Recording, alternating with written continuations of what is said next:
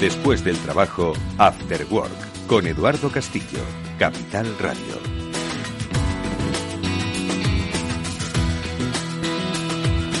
Buenas tardes amigos, bienvenidos un día más a este Cyber After Work aquí en Capital Radio. Ya sabéis, es el programa de la ciberseguridad, el programa que habla del problema de nuestro tiempo, más allá del coronavirus. Precisamente por el coronavirus se ha puesto de manifiesto lo vulnerables que somos a nuestra permanente conexión con la red, a nuestra permanente conexión digital, las empresas y los particulares. Hoy, como siempre, vamos a hacer un interesantísimo repase un interesantísimo repaso a la actualidad del eh, cibercrimen, de los ciberincidentes, que son básicamente eh, el modo que tenemos de aprender cómo actúan y aprender cómo podemos protegernos. Hoy además vamos a tocar un interesantísimo informe que ha realizado la compañía Sophos, en la que a través de el análisis sobre el estado del ransomware en 2020 vamos a ver cuál es la realidad de las empresas. Os hago un adelanto un 53% de las empresas españolas en el año pasado sufrieron un ataque de ransomware importante, es decir, el secuestro de tus datos y el pago para recuperarlos. Y luego, ojo, la recuperación del mismo. Bueno, pues de ello hablaremos eh, ampliamente con uno de sus responsables, con Iván Mateos, en la segunda parte de este programa, pero antes, como siempre, eh, haremos un repaso a esa actualidad con la ayuda de los eh, amigos y especialistas que nos acompañan cada lunes en este espacio de ciberseguridad. Ellos son Mónica Valle. Mónica, ¿qué tal? Muy buenas tardes. Hola, buenas tardes a todos. Buenas tardes, Edu. También nos acompaña Pablo Sanemeterio. Pablo, buenas tardes, amigo. Bienvenido. Buenas tardes, Eduardo. Buenas tardes, Mónica. Oye, vamos a ver luego, Pablo, Mónica, eh, este interesante informe de Sofos en el que ya, bueno, me habéis oído, ¿no? He adelantado, pues el dato, ¿no? Un 53% de las empresas españolas sufrieron el año pasado un ataque de ransomware. Yo no sé si les eh, resulta más sencillo responder a encuestas que denunciar eh, los sucesos a la policía, porque muchas veces no somos conscientes hasta que aparecen estos informes de la realidad de la ciberseguridad en nuestro país. Pablo, Mónica, ¿qué opináis?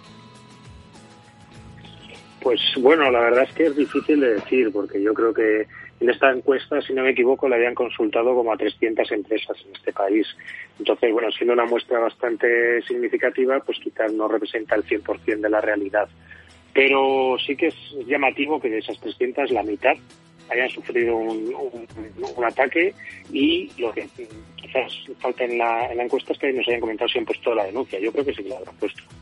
Mira, eh, 300 empresas de entre 100 y 5.000 trabajadores, ¿de acuerdo? Es decir, empresas que ya son bastante, fin, bastante significativas. Hay muchos datos sobre lo que se puede llegar a perder si te afecta un secuestro de la información eh, y una amenaza de este tipo. Mónica, ¿a ti qué te parece?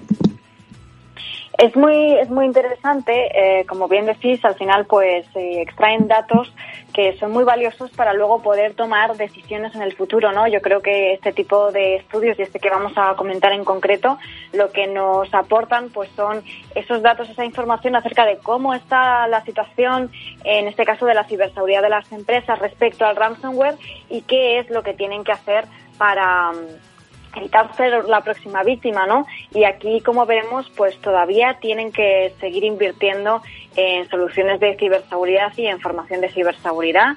Así que, bueno, no adelantamos más, que luego vamos a comentarlo todo con Iván.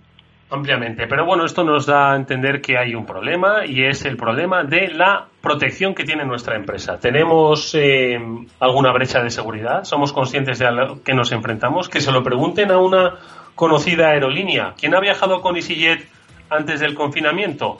Lo digo para que prestéis atención a la noticia que hoy nos traen los expertos de On Retrieval.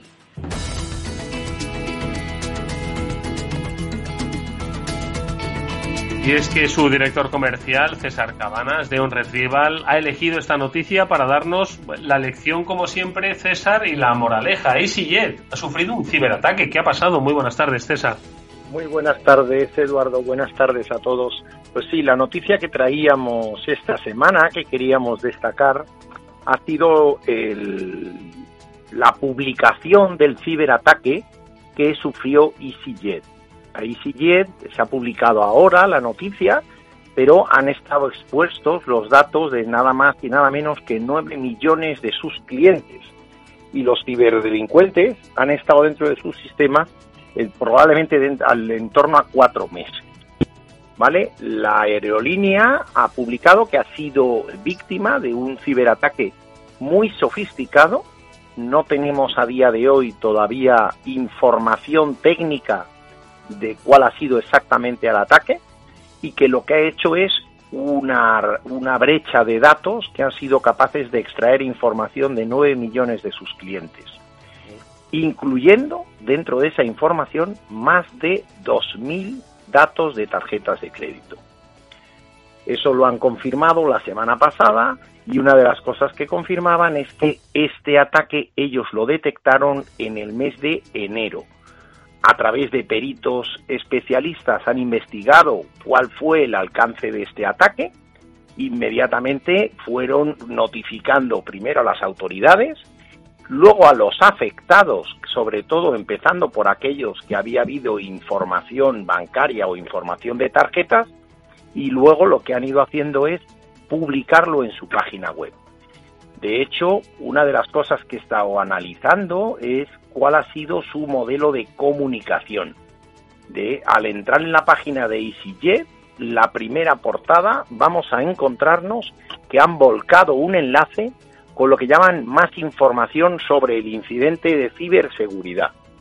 Le han dado tal importancia que en su portada, en su primera página de, la de su portal web, la primera línea nos dan información sobre el incidente de seguridad.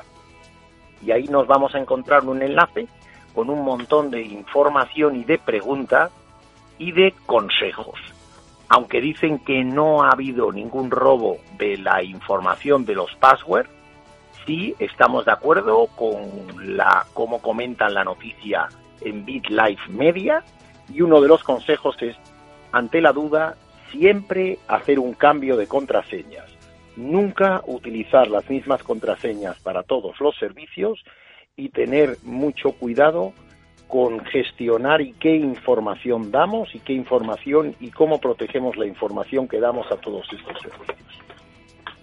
Oye, me, me parece una noticia fascinante, especialmente por este colofón, César, ¿no? Porque no solo eh, pone un antes y un después, ¿no? En, en, lo que supone la comunicación, ¿no? Sobre los incidentes de ciberseguridad, sino cómo yo creo que a partir de hoy las empresas van interiorizando, van eh, dándose cuenta y comunicando de que se, tiene que convivir de una manera obviamente segura con la eh, ciberseguridad y con los riesgos ¿no? que hay ahora mismo en, en, la red. Y yo creo que esto es bastante significativo. Estoy seguro de que tanto Pablo Mónica les ha debido sorprender para bien ¿no? esta reacción por parte de, de EasyJet. César.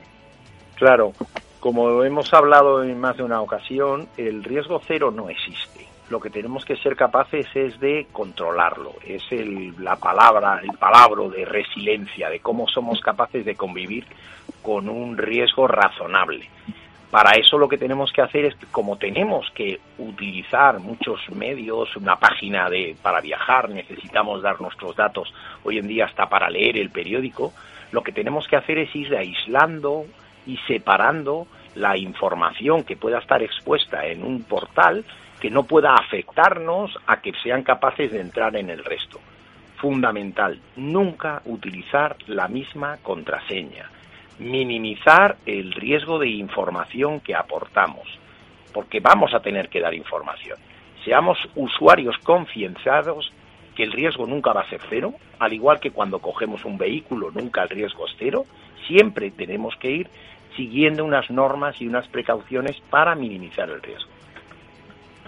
Eh, Pablo, eh, Mónica, ¿qué os parece eh, esta noticia? Yo creo que es muy significativa por lo que comentábamos, ¿no? De, la comunicación posterior, pero también lo que comentaba César de la sofisticación del ataque, algo que también hemos comentado en, en alguna ocasión, ¿verdad? Sí, en cuanto a la comunicación, la verdad es que es, relevante que, bueno, en cuanto han tenido conocimiento, eh, lo han dado a conocer con comunicaciones tanto a prensa como lanzando comunicaciones en su eh, propia web corporativa y demás.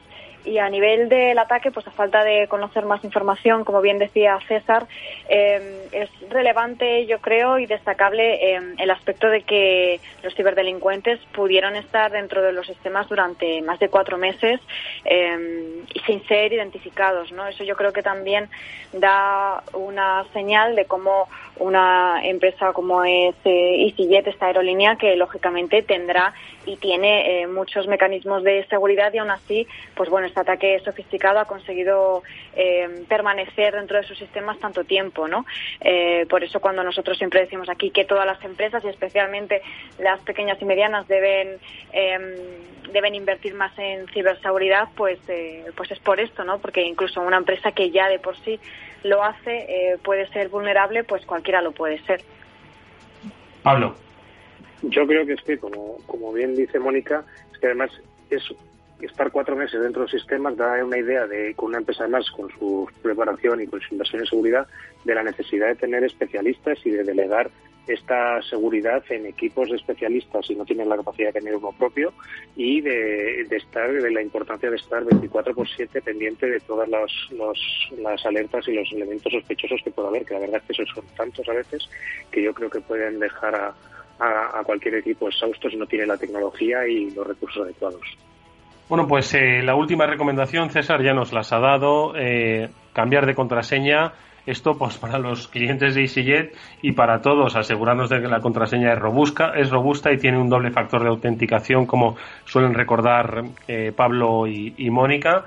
Pero bueno, también el mensaje para las empresas, que por muy grande que se sea y muchos recursos que se tengan, porque estoy seguro de que obviamente EasyJet tenía una red se presuponía protegida, pero al final nunca, nunca se está seguro al 100%, ni las grandes ni las pequeñas, César. Exacto. Como decía Pablo, hay que tener recursos dedicados a la protección de nuestros sistemas a nivel empresarial. Las grandes empresas y las empresas que puedan tener los recursos propios los estarán internalizando, pero en el mundo de la pyme, nosotros desde OnRetrieval lo que tratamos es de facilitar todos esos recursos de equipos especializados a disposición de las pymes. Las pymes no pueden tener un equipo de expertos con dedicación exclusiva y tienen que apoyarse en compañías como la nuestra, como en Retrieval, a la hora de facilitarle ese nivel de seguridad y ese nivel de expertise.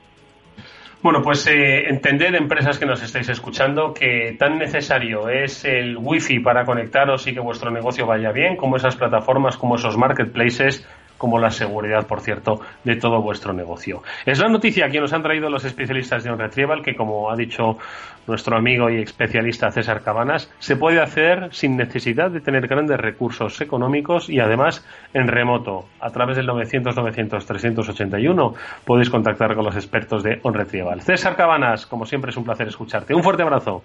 Un abrazo.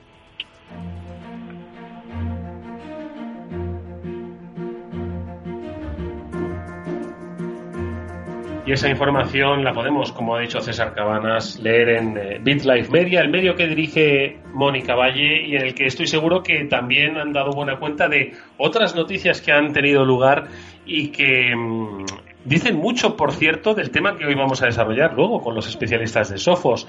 Eh, no sé si recordáis que la pasada semana hablábamos de un robo que se produjo en uno de los bufetes eh, de abogados más importantes de los Estados Unidos, especialmente por la trascendencia de sus clientes, estrellas, famosos, etcétera, etcétera. Bueno, pues al parecer tenemos un, un, novedades, ¿no? En el capítulo culebrón, ¿no? Y es, pues básicamente lo de el objetivo no final de estos ciberataques no que es sacar dinero que creo que van a hacer una subasta para eh, ir soltando la información. Esto ya es demasiado. Qué os parece pues eh, sí bueno Pablo dale dale tú que nos propuso él esta, esta noticia. Iba a decir que algo es, algo que dentro de los foros en general de, de, ciberdelincuentes no es algo nuevo. O sea, en general también cuando se tienen datos de tarjetas o cuando se tienen datos por los que puedan pagar algunas otras organizaciones, pues se suelen poner en subasta.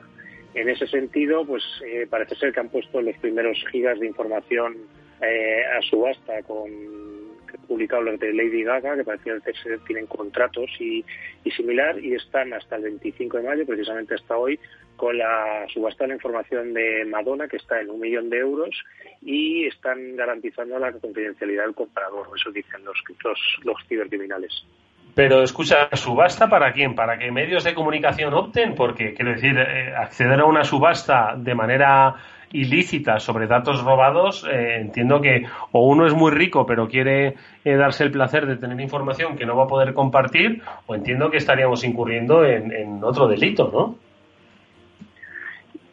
Aquí yo creo que vamos a tener que pedir el comodín de, de algunos de nuestros amigos, de los abogados, a ver qué nos pueden decir en ese sentido. De todas formas, eh, el tener siempre información es poder, el verbo. Hmm.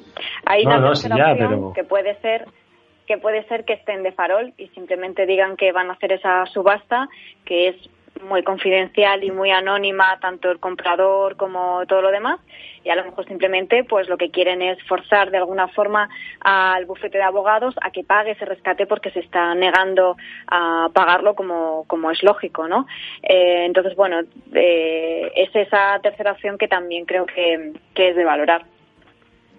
Bueno pues eh... tampoco que caiga algún incauto o algún ingenuo les pague y nunca tenga nada bueno, pero yo creo que esto es muy muy significativo, ¿no? De cómo al final, eh, ¿para qué sirven estos robos de información? El valor, ¿no? Del dato, el valor del, del activo que, pues en este caso, los eh, bufetes de abogados, que es el secreto, ¿no? Eh, tienen, pues ahí está, se ha visto, se ha visto vulnerado. Veremos porque esto yo creo que me da a mí que esto es como lo de el culebrón del ayuntamiento de Baltimore, que teníamos cada semana una novedad, ¿no? Bueno, pues yo creo que esto se va a convertir en el culebrón de, de este segundo trimestre, ¿verdad? Del, mundo de la ciberseguridad. Más cosas, por cierto, y que tienen que ver con la situación en la que estamos eh, viviendo ahora mismo, pues eh, prácticamente todo el mundo. Se está hablando, Mónica, de la eh, tecnología como la eh, digamos, la herramienta ¿no? para poder controlar eh, las posibles eh, propagaciones o brotes del coronavirus. Vamos a vivir ¿no?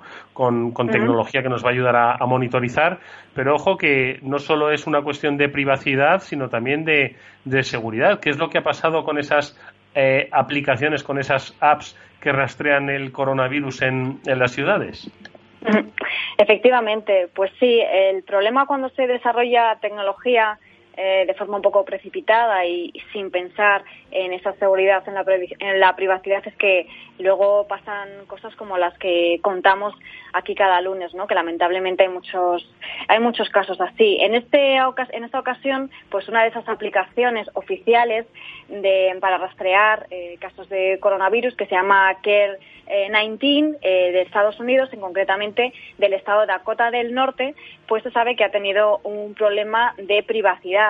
Eh, no es un problema como tal, un fallo de seguridad que ha tenido, sino que ellos eh, conscientemente pues estaban ofreciendo esos datos de los usuarios que se registraban para efectivamente dar la, información de si estaban infectados o no y, y como ya sabemos que funcionan las apps de rastreo, pues el problema es que en vez de proteger esa información y quedarse solamente en esa aplicación, pues la estaba compartiendo con Foursquare, que es otra aplicación eh, que sirve para eh, decir dónde estás en cada momento, pero es una especie de red social que lo publicas de forma de forma pública, nunca mejor dicho, no es como un Facebook, un Facebook, pero de los sitios que visitas.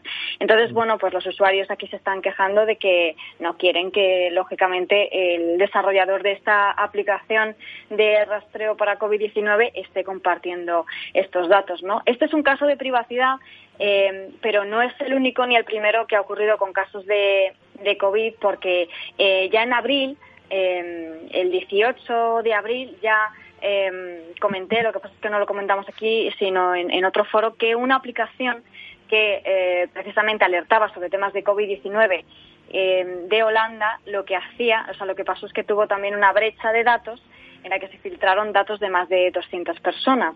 Eh, entonces, bueno, simplemente eh, estos son dos ejemplos que probablemente seguiremos viendo más y más por lo que decía que no se ha pensado tanto en la seguridad y en la privacidad de este tipo de aplicaciones.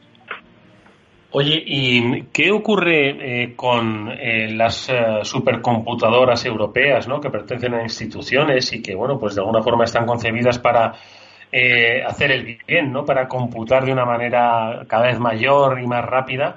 que ojo, no se nos olvide que el coronavirus eh, parece que, es, eh, ha hecho como, como en otros aspectos de la vida, que solo hablemos de ello. Y muchas veces se nos olvida de que hay quienes siguen criptando eh, o sea, haciendo minería de criptomonedas gracias al, digamos, secuestro ¿no? o, parasitación de determinados ordenadores. Y esto es lo que ha pasado, que se han dado cuenta, Pablo, si no me equivoco, hace pues prácticamente eh, un par de días que se han dado cuenta que se han utilizado ¿no? Eh, a través de un, de un hackeo eh, las supercomputadoras para eso, para el minado de criptomonedas. ¿Qué es lo que ha pasado exactamente?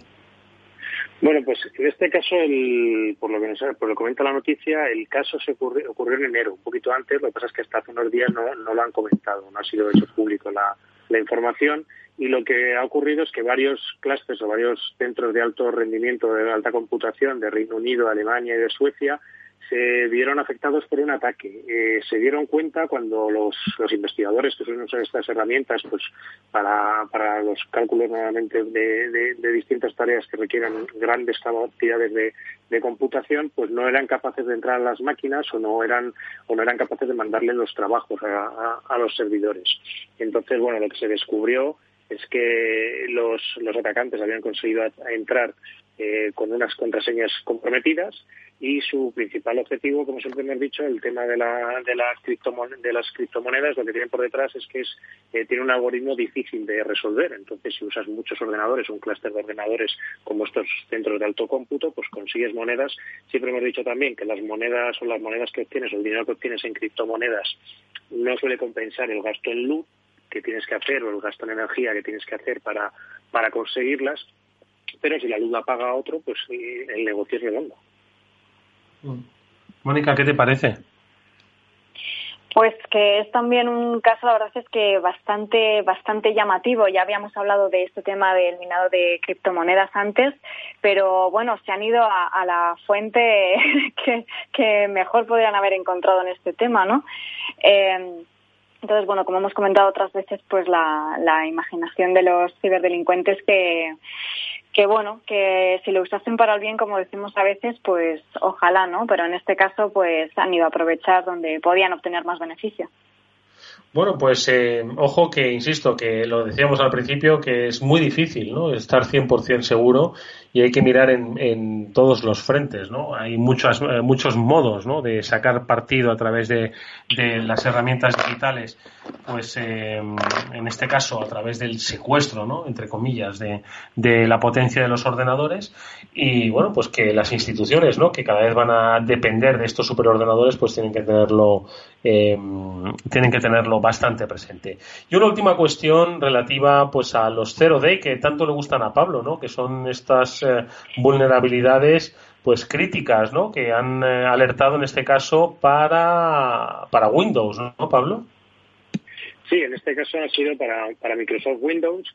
Eh, lo curioso además es que el martes pasado creo que venía ya el parche de seguridad donde se emite normalmente Microsoft suele marcar en, en cada en cada perdón en cada en cada mes manda un bloque de, actualizaciones que corrigen varias vulnerabilidades. La última creo que corrigió en torno a 111 vulnerabilidades. ¿Vale? Y en este caso, pues lo que se ha descubierto es como una semana después se han dado a conocer eh, por parte de Zero Day Initiative eh, cuatro Zero Days más que afectan al, sistema de ficheros de Microsoft Windows. Eh, las, vulnerabilidades Zero Day, lo, importante de ellas es que son desconocidas, con lo cual Microsoft todavía no ha tenido tiempo de parchearlas, está trabajando en parchearlas. Eh, y lo, lo importante también de estas vulnerabilidades es que no permiten una ejecución remota de código, que normalmente son las más graves o las, las que requieren una actualización más rápida. En este caso, aun siendo importantes, estas vulnerabilidades lo que permiten es que un usuario normal consiga ejecutar eh, comandos que están restringidos al administrador, lo que puede hacerse con el control total de un equipo. ¿vale? Pero antes ha tenido que conseguir poner el pie en ese ordenador para poder ejecutar este tipo de, vulnerabilidad o de fallo. Siendo importantes, digo, no es tan crítico como, como otras veces que hablamos de ejecuciones remotas de código, que esas son las más críticas siempre. Bueno, pues ahí tenemos eh, parte de la actualidad, lo que ha sucedido tanto en nuestro país como en otros países, a pequeñas empresas, a grandes instituciones. Ojo, porque hay muchos frentes, los que están abiertos para todo tipo de instituciones, hoy más que nunca, conectadas a la red global. Ahora vamos a ver cómo, en un ámbito mucho más doméstico y en un entorno mucho más manejable, también hay eh, riesgos, son los que se han demostrado, se han, eh, han eh, salido a la luz a propósito de ese informe del estado de ransomware en 2020 que ha elaborado Sofos Iberia. Vamos a saludar enseguida a su responsable, Iván Mateos.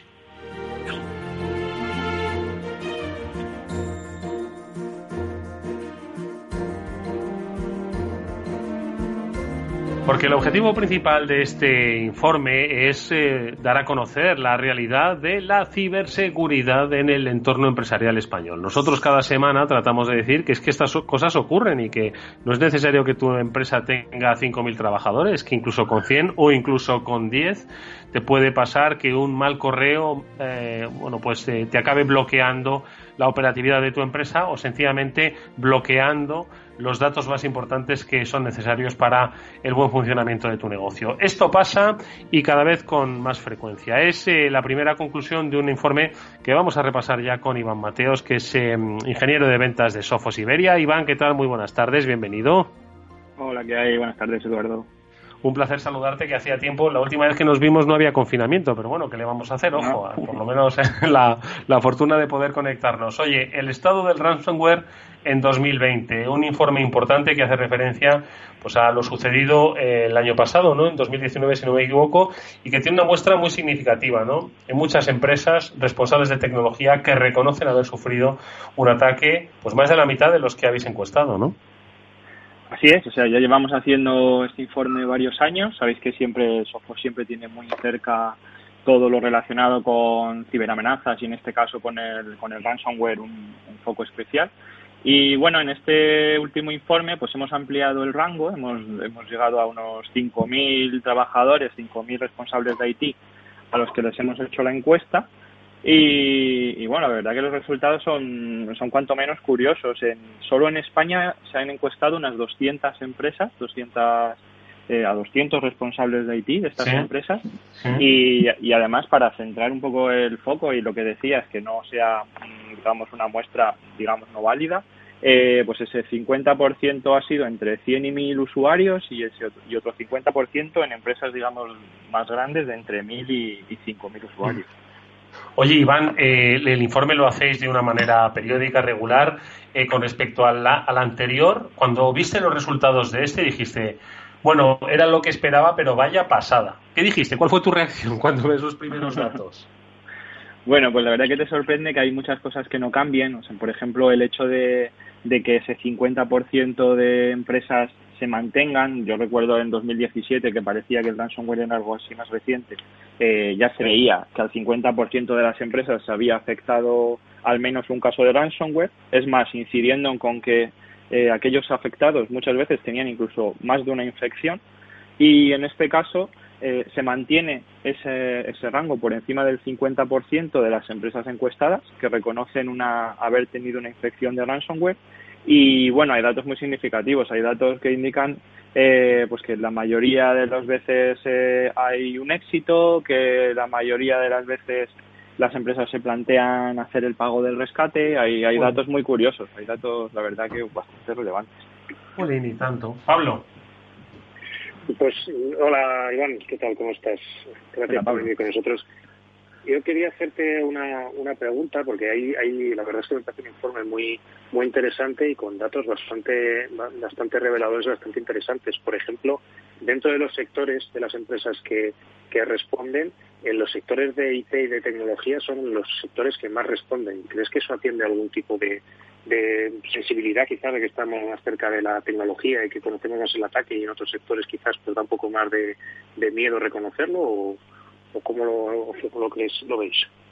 Sí, yo pienso que sí. O sea, las empresas de IT tienen, tienen bastante más claro el riesgo, saben que, que la continuidad de su negocio está directamente relacionada con, con, pues, con una parada de servicio tan grave como pueda ser un ransomware y muchas veces hay muchas empresas que infravaloran este riesgo, que piensan que, que el que les afecte un ransomware muchas veces no saben ni lo que es y que entonces si pues por qué tener miedo de un peligro que no sé ni cómo se llama, ¿no? Luego eh, al final lo que ves es que empiezan a conocerlo la primera vez que se infectan o la primera vez que, se dan cuenta que de repente ha venido alguien, les ha pedido un rescate eh, de miles de euros que, que les deja con la boca abierta y dicen, sí, la verdad es que el ransomware es un problema, sí. Mónica. Hola Iván, pues la verdad es que es un estudio más que interesante porque da muchos datos que, como decía antes, yo creo que deben servir para que las empresas lo revisen y, bueno, que no dejen de lado nunca la ciberseguridad y que sepan también por dónde empezar, ¿no? Eh, en cuanto a su ciberseguridad o por dónde seguir invirtiendo. En base a, los datos globales del, estudio, Iván, ¿tú qué consideras que deberían hacer las empresas en términos eh, de protección frente al ransomware? ¿Qué tal, Mónica? Pues mira, hay un dato que sí que me ha gustado, pese a que no es un buen dato, hay un dato en esta encuesta que sí me gusta, que es que el, el 24% de las empresas fueron capaces de, detener este ataque de ransomware. Y, esto es un dato que parece poco, pero es un dato muy superior a, a, lo que veníamos acostumbrados. O sea, las empresas se están dando cuenta de que, de que hay tecnología eh, para detener el ransomware, que pues, sabéis que Sophos cuenta con, soluciones y que, y hay soluciones en el mercado muy potentes. Y, aquí es un poco donde tiene que ir la tendencia. Las empresas tienen que saber, eh, pues haciendo analogía, a mí sabéis que me gusta mucho hacer analogías con, el mundo real y, con la ciberseguridad. Eh, pues bueno, muchas veces se tiende a pensar que, invertir en ciberseguridad es algo que parece ser que hay que ir haciendo cada vez más y más, ¿no? Y, yo la verdad que pienso un poco diferente. O sea, cuando yo pienso en un, en un negocio, te lo puedes tomar si quieres como un coche, un coche al que puedes asegurar para si tienes un incidente. Eh, ahí están los seguros de ciberseguridad, que también, de los que también se habla en el informe. También puedes hablar de, tener tu cinturón, de tener tu, tu airbag, ¿verdad? Que en caso de un accidente eh, te pueda salvar y ahí están los backups y, y todo tipo de medidas de recuperación.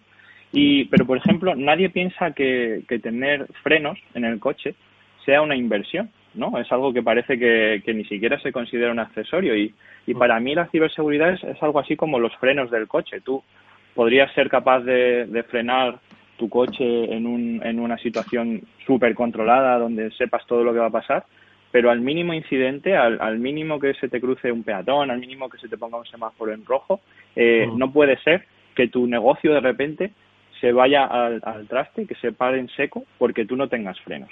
Y esto es un poco lo mismo, o sea, y, esa es la conclusión también que aparece al final en el informe. Tú tienes que asumir que en algún momento vas a tener un incidente de, un ciberataque, vas a tener un intento de ransomware, vas a tener eh, un caso similar. Y lo que tienes que estar es preparado, tienes que estar preparado para poder pisar ese freno, para poder responder, para que si todo no sale como tú quieres eh, tengas un, plan B, un, backup, incluso un backup fuera de línea, pero que sepas que a ti también te puede pasar. Eso de que nos que a veces nos cuentan los clientes de ¿quién va a querer mis datos? ¿no? Si a mí, ¿quién me va a hacer? Si yo soy una empresa pequeñita o a mí nadie me va a hacer nada. Bueno, pues al final eh, lo que se ve es que esto afecta a todo el mundo por igual y, y los datos están ahí y básicamente lo que hay que hacer es conocerlo, eh, detallarlo para que haya cuanta más información mejor y por supuesto estar prevenido. Oye, Iván, y de, esos datos yo quiero hablar, ¿no? De, cuál es el efecto real, ¿no? Hay una consecuencia, ¿no? Que es, eh, pues que poco a poco va mejorando la conciencia de que te puede pasar a ti y que va reforzando, ¿no? Pues ese perímetro de seguridad, pero todavía, bueno, pues no es generalizado. Y esto, pues tiene consecuencias. Tiene consecuencias, además, en muchas direcciones. Coste económico, ¿no? Y tiene consecuencia eh, que lo refleja el informe además en la propia recuperación del dato. Ojo, que no se trata de recuperar el dato, sino recuperarlo también para siempre. Te lo han secuestrado y te lo pueden dar o no te lo pueden dar. Dos, que esa paralización de la actividad te cuesta dinero. Tres, que te están presionando para pagar además, que es que se va sofisticando todo mucho más, ¿no? ¿Qué es lo que habéis percibido en esta, en esta dirección, Iván? Bueno, al final esto, pues cada ransomware o cada tipo de amenaza tiene sus particularidades. Al final esto es un negocio mucho más rentable, yo creo muchas veces que la ciberseguridad. Y, lo que se ve es precisamente eso, dependiendo de la víctima, el ataque se adapta. Si es una víctima que maneja datos confidenciales o datos de, importancia, al final el atacante eh, tiene muchas vías de donde sacar beneficio. Puede decir, puede ofrecerle la recuperación de los datos, que muchas veces es como parece la salida fácil, ¿no? Y luego hemos visto las consecuencias de ello. Al final, eh, pues este atacante te añade a su base de datos. Cuando tenga una nueva versión del ransomware, le va a gustar que la pruebes otra vez, a ver si te apetece volver a pagar. Eh, muchas veces te dan las claves de recuperación por, como yo digo, por fascículos. Te dan una clave, dices, te dicen, ¿ves cómo funciona? Pues ahora si quieres más claves, puedes seguir pagando. O, o tienes el caso de, de, infecciones que hemos visto además en estos últimos dos meses, eh, eh, pues con, con, el ransomware Ragnar o con el ransomware eh, Mace, eh, donde directamente se afecta información, se cifra información y se roba información. Con esta información robada, luego lo que, lo que se, además de ese rescate, ahora resulta que hay un añadido que es, si no me pagas un extra, la publico y eso por ejemplo lo ha visto lo ha visto EDP la portuguesa ha visto cómo se han empezado a publicar datos en la red eh, igual por fascículos para como dando el mensaje de si no pagáis yo sigo publicando y, y en Estados Unidos eh, por ejemplo esto es un caso muy habitual allí eh, son especialmente sensibles con, con la publicación de datos y, es la extorsión casi se convierte en el, en el principal sistema de ingresos de, esta gente que se dedica a hacer ransomware. Mm. Pero, sin embargo, hay, hay un dato interesantísimo ¿no? que refleja el informe que es el coste de afrontar una inactividad en la empresa pues cuando te secuestran ¿no? los datos que permiten tu operatividad, que es un coste elevado, obviamente, en un coste medio elevado, pero que si pagas un rescate los costes aumentan todavía más. ¿no? O creo que, uno de los puntos del informe hablaba de eso. ¿no? Claro, es que a veces se piensa, dice, bueno, pues no me queda otra, mm, pago el rescate ¿no? y, y ya está, ¿no? Solución hecha y para nada. Hemos, de hecho, creo que estamos en un, en un momento eh, en el que tristemente las empresas están viendo lo que cuesta parar un negocio. Por tanto, una, una pérdida del servicio, una caída del servicio, ahora mismo estamos viendo lo que pasa si la tenemos, el hecho de, de contabilizar lo que es tener un día de producción parado. Y lo que ocurre cuando tú pagas un ransomware, pues lo que hemos visto es que eh, lejos de ser más rentable pagar el rescate, lo que se convierte es en, en un coste, pues digamos, lo que se, lo que se lee en el, en el informe es del doble de lo que sería el coste original. Es decir, eh, pues te pongo los datos concretos. Por ejemplo, en, en, a nivel global se estima una media por ataque de ransomware un coste, eh, sumando rescate y coste de operación, de unos 730.000 dólares. Vale, pues en las empresas en las que se decide pagar el rescate, ese coste, el hecho de tener que ir ahora con la clave de descifrado y recibida por fascículos y tener que ir descifrando uno a uno los archivos y al final tener que poner a todo ese personal que no está trabajando sino recuperando información perdida, eh, lo que lo convierte es en prácticamente el doble, el doble de coste simplemente por el, incidente original más todo lo que conlleva eh, el intentar esa recuperación habiendo pagado el, el, el rescate, que repito, lo único que hace, y, mucha gente piensa que pagar un rescate es un, tema únicamente ético o moral, pagar un rescate lo único que supone es entrar en la base de datos de clientes de, de este grupo de ciberdelincuentes que te haya tocado para que la próxima vez que tengan uno nuevo eh, seas el primero en el que piensen para, para volver a infectar. Bueno, pues eh, Medios de comunicación, empresas de ocio y entretenimiento, muchas del sector privado, también el sector público, pero ojo que parece que hacen bien los deberes, son algunos de los objetivos principales. Y muchas más cosas que vamos a comentar con nuestro invitado, con Iván Mateos, especialista de Sofos, pero será la vuelta de esta brevísima pausa. After Work, con Eduardo Castillo. Están aumentando los ciberataques a empresas y nosotros trabajando la mitad desde casa. Imagínate la protección que tenemos. Aquí contamos con las soluciones de ciberseguridad de OnRetrieval. Nos aconsejaron desde el principio y diseñaron un plan para proteger toda nuestra red. Y eso que la mayoría teletrabajamos. ¿Y estáis tranquilos? Claro. Nos gestionan la seguridad de forma remota, previenen ataques y robos de información y además son especialistas en recuperación de datos. OnRetrieval, soluciones de ciberseguridad para su negocio. Llame al 900 900 381 y pregunte por la promoción Capital Radio y OnRetrieval. Si llama este mes, le haremos una auditoría de seguridad totalmente gratis. Hola, soy Leopoldo Abadía, autor de La Crisis Ninja, y quiero hablaros de lo normal. Lo normal es que cuando compramos algo sepamos cuánto tenemos que pagar, ¿no? Pues eso mismo debería suceder a la hora de invertir. Por eso me gusta Finanbest, comisiones bajas y claras, sin letra pequeña. Entra en finanbest.com y descubre que lo normal es extraordinario. Lo normal es Finanbest. Eduardo Castillo en Capital Radio, After Work. Mónica Valle, con Pablo Sanemeterio, estamos hablando del estado del ransomware en 2020, que es un informe de la compañía Sophos cuyo especialista Iván Mateos nos acompaña. Nos habíamos quedado pues en el análisis pormenorizado. Va evolucionando, las empresas van siendo conscientes, pero como decíamos, pues en la noticia, por ejemplo, al principio ¿no? de, de EasyJet, se va sofisticando todo cada vez más, la forma de extorsionar y la forma de entrar. Pablo, ¿qué otros aspectos crees que deben ser destacados del informe con Iván? Bueno, la verdad es que justo me he estado en el, en el dato más interesante que he visto, que es ese coste doble de, de haber pagado el rescate frente a recuperarte de, de, con, tus, con tus backups o con tus medios sin, sin pagar. Entiendo que gran parte está en ese, en ese primero una parte el pago que tienes que hacer del ransom y el otro la gente que tienes descifrando volúmenes y recuperando y limpiando los datos que, que, te, que te quedan. Pero otro dato que me ha llamado también mucho la atención es las pólizas de ciberseguros, que es una cosa que siempre hemos hablado aquí en, en, en, este programa, que es que existen seguros que te aseguran frente a, frente a incidentes informáticos, frente a que tengas una inundación, frente a cualquier fallo que pueda tener tu equipo, etcétera, pues está cubierto con un seguro. Lo sorprendente es que he visto que hay un porcentaje alto que no les que no están cubriendo gastos de ransomware. ¿Qué crees que se puede ver esto, Iván? Mm, bueno, aquí, aquí vamos a, a, no hablar de opiniones, ¿vale? O sea, los seguros al final eh, son rentables por aquellas veces en las que no pagan.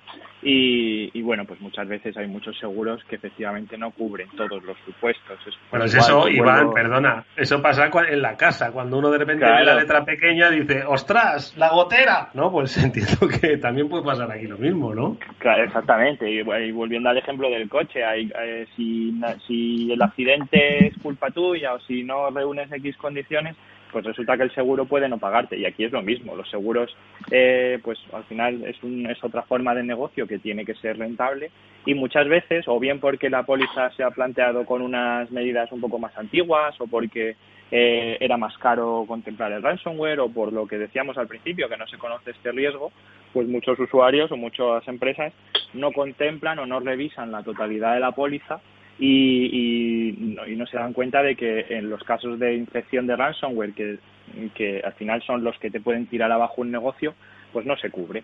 No se cubre este, este pago de indemnización o del rescate o lo que, o lo que incluya la póliza en, en aquel caso. Pues eh, yo estaba viendo también en el informe un apartado que le dedicáis a las técnicas ¿no? de, ciberataque del ransomware, porque también es muy interesante analizar cuáles han sido esas técnicas y sobre todo los vectores de ataque por donde han entrado. Y, y estaba viendo que bueno que la tendencia sigue siendo a través del, del email, ¿no? En un 29%. Eh, eh, por delante de incluso en servidores vía remota, etcétera. Eh, ¿Qué opinas sobre esto, Iván, y qué se puede hacer? ¿Todavía falta esa concienciación y formación o qué deberían hacer las empresas para evitar que el email siga siendo esa vía de entrada de ciberataques constantes? Claro, eh, lo estabais diciendo justo antes de entrar yo, que estaba escuchando la entrevista, estabais hablando de vulnerabilidades de día cero, estabais hablando de lo difícil que es para un fabricante ir constantemente al ritmo en el, eh, en el que aparecen vulnerabilidades. Eh, por eso, cuando se empiezan a analizar eh, técnicas de ataque y sobre todo también cuando se analizan técnicas de protección, eh, pues los, los, sistemas avanzados, eh, nosotros hablamos de Intercept, eh, Intercept X eh, como sistema para protección, pues en lo que se basan es en estas técnicas, lo que se basan es en las técnicas de explotación, en la superficie de ataque, reducirla al máximo posible para no depender de ese día a día de hoy aparece una vulnerabilidad, mañana otra, ahora resulta que no se ha parcheado, para no tener que estar, digamos, con esa prisa, que al final es una carrera que antes de empezar no ya has perdido. Lo que se ve aquí es que, eh, pues lo que tú decías, ese 29% son links o emails que llegan infectados, eh, hay otro 20% que son servidores que están expuestos públicamente a la, a la red con escritorio remoto, hay vulnerabilidades de software, hay todavía, eh, sorprendentemente, queda cerca de un 10% de las infecciones que se produce por utilizar un dispositivo USB eh, que contiene malware, ¿vale? Y hay muchas veces hablamos de técnicas de, explotación muy avanzadas y a mí me pasa mucho que los clientes me preguntan, oye, ¿Intercept X también te protege de esos USB? ¿También te permite bloquear USB? Y, y tú dices, claro que sí, me había saltado la parte tradicional, había ido a la, a la tecnología y me estaba saltando, no te había contado la parte tradicional que por supuesto eh, también sigue siendo importante, aunque sea un porcentaje también pequeño. De todas formas, Iván, estoy pensando un poco a raíz de los resultados del informe que obviamente la ciberseguridad va evolucionando, ¿no? Y tiene que ir sofisticándose también, ¿no? ¿Qué sentido lo digo? Hace, lo voy a simplificar, ¿vale? Al principio se decía, lo que tienes que tener es, es protección. Lo segundo, dice, tienes que tener concienciación. Luego tienes que tener capacidad de reacción. Luego tienes que tener prevención. Y, yo le sumaría ahora un, cuarto, un quinto, un décimo punto. Y es que creo que la ciberseguridad es un, es un estado emocional de la empresa también. Siempre hemos hablado, y me voy a explicar, ¿no? hemos hablado de la ingeniería social, ¿no? Siempre se aprovechan de la debilidad ¿no? de los seres humanos pues para hacernos picar y esa es la puerta de entrada. Sin embargo, creo que una vez que entran, creo que también hay que utilizar cierta emocionalidad de la empresa, tú lo has dicho, pues para evitar que nos presionen con la pérdida de los datos, que nos amenacen, que nos veamos en una situación de desesperación tal que nos nuble, nos nuble la vista y seamos incapaces de reaccionar de una manera ordenada a lo que es la inevitabilidad de un ciberataque, ¿no? Por tanto, creo que las empresas tienen que armarse no solo de, herramientas de ciberseguridad, pero sino también de una especie de conciencia sobre cómo reaccionar de una manera racional a un ciberataque, ¿no? Claro, hace falta, o sea, al, final cuando tú planteas una estrategia de protección o una estrategia de ciberseguridad, muchas veces se habla de esas diferentes capas. El objetivo de esas capas, pues la que tú decías, es la parte de concienciación, esas plataformas de, simulación que ayudan a los usuarios a, a, saber un poco a distinguir una amenaza, porque al final no puedes confiar 100% tampoco en nadie, entonces el usuario siempre tiene que ser el último, el último punto donde analizar. O esa parte de forense, esa parte del EDR que hablamos tanto, ¿no? Eh, que también las soluciones nuevas eh, incluyen esa parte de EDR. Al final, todas esas capas, esas capas que vamos poniendo, concienciar, poder hacer forense, estas técnicas que digamos nos dejan un poco más tranquilos ante esos zero days, al final lo que te permiten es dedicarte a tu negocio, a lo que realmente es tu negocio. Tú no puedes estar pensando, no voy a publicar una web, no voy a, salir a Internet, porque como me entre un ransomware me para la empresa. O sea, lo que no puedo es dejarme vencer por esa amenaza, dejarme, dejarme llevar por como el riesgo está fuera y no hay nada que pueda hacer para combatirlo, eh, me voy a dedicar a otra cosa. No, o sea, para eso estamos aquí los que nos dedicamos a, herramientas de ciberseguridad, para eso todos los días estamos buscando nuevas formas de publicar eh, una técnica nueva que se lleve de, calle eh, toda una serie de nuevas variantes, ¿vale? Cada vez que aparece una variante nueva, un tipo nuevo de ransomware eh, intentamos actualizarlo con esa técnica para que todos los que vengan después tampoco funcionen. Y con ello lo que se busca es precisamente eso, es proporcionar esa seguridad, siempre manteniendo que estamos en un entorno muy cambiante y que, y que y donde pueda aparecer cualquier día una, una nueva técnica, una nueva variante, pero que podamos dedicarnos a lo que realmente es nuestro negocio, que mucha gente piensa, mm, yo es que no tengo tiempo para estarme dedicando a actualizar todos los días mis servidores o todos los días revisar todos los equipos o, apagar porque no se pueden mantener encendidos. Al final, eh, cada uno se tiene que dedicar a lo que mejor sabe hacer. Para eso eh, pues hay analistas, hay soluciones, estamos los fabricantes eh, que nos dedicamos a esto y lo único que hay que hacer es buscar las soluciones, eh, estar pendiente de, pues, de medios, de, de un poco este tipo de, entrevistas donde conocemos estas soluciones y, dar ese paso y saber que una vez que tenga ese problema resuelto ya me puedo dedicar a los problemas que realmente tengo. Pablo. Oye, Iván, pues yo por, por ayudar un poco a, precisamente, como bien decías tú, a, nuestros oyentes y a, los profesionales a centrarse en el core de su negocio y no andar pendiente de si me van a bloquear la web o si van a bloquear mi negocio. ¿Cómo les ayudáis vosotros desde Sofos? ¿Qué tecnologías o qué productos, servicios ponéis a disposición de los clientes para proteger precisamente el ransomware y otras amenazas? Bueno, pues nosotros hay una parte muy importante que es la primera, la de informar. Siempre intentamos informar, eh, dado que por nuestra, nuestro sector estamos tan cerca del ransomware y, cerca de las ciberamenazas, pues informes como este, del que, del que además hablaremos mucho más en detalle eh, el próximo día 12, para, lo digo también para quien quiera ver todo el detalle del informe, eh, el próximo día 12 eh, se pueden apuntar, haremos un webinar y lo podrán ver. Si, si quieren el link en mi, en mi Twitter, Iván Sofos, o en el Twitter de Sofos Iberia lo pueden ver.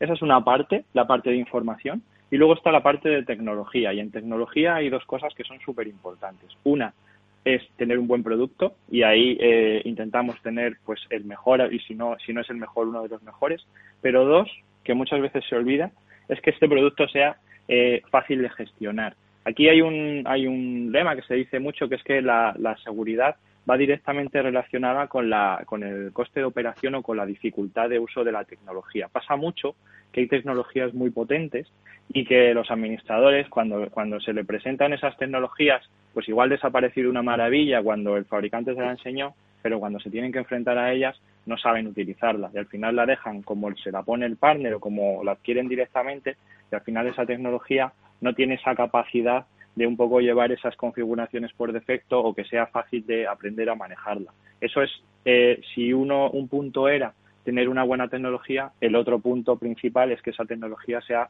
súper sencilla de utilizar, que si yo no tengo tiempo para dedicarle tenga prácticamente todas las protecciones activas y que si quiero dedicárselo, si quiero ser granular, si quiero ser específico, si quiero dedicarle mucho tiempo a investigar esa parte de EDR que decíamos al principio, o, tener diferentes políticas porque mi entorno es muy complejo, pues también lo pueda hacer. Pero tiene que tener las dos opciones, tiene que tener, tiene que ser sencillo, y si yo no quiero que sea sencillo, si yo lo quiero complicar, que pueda complicarlo también.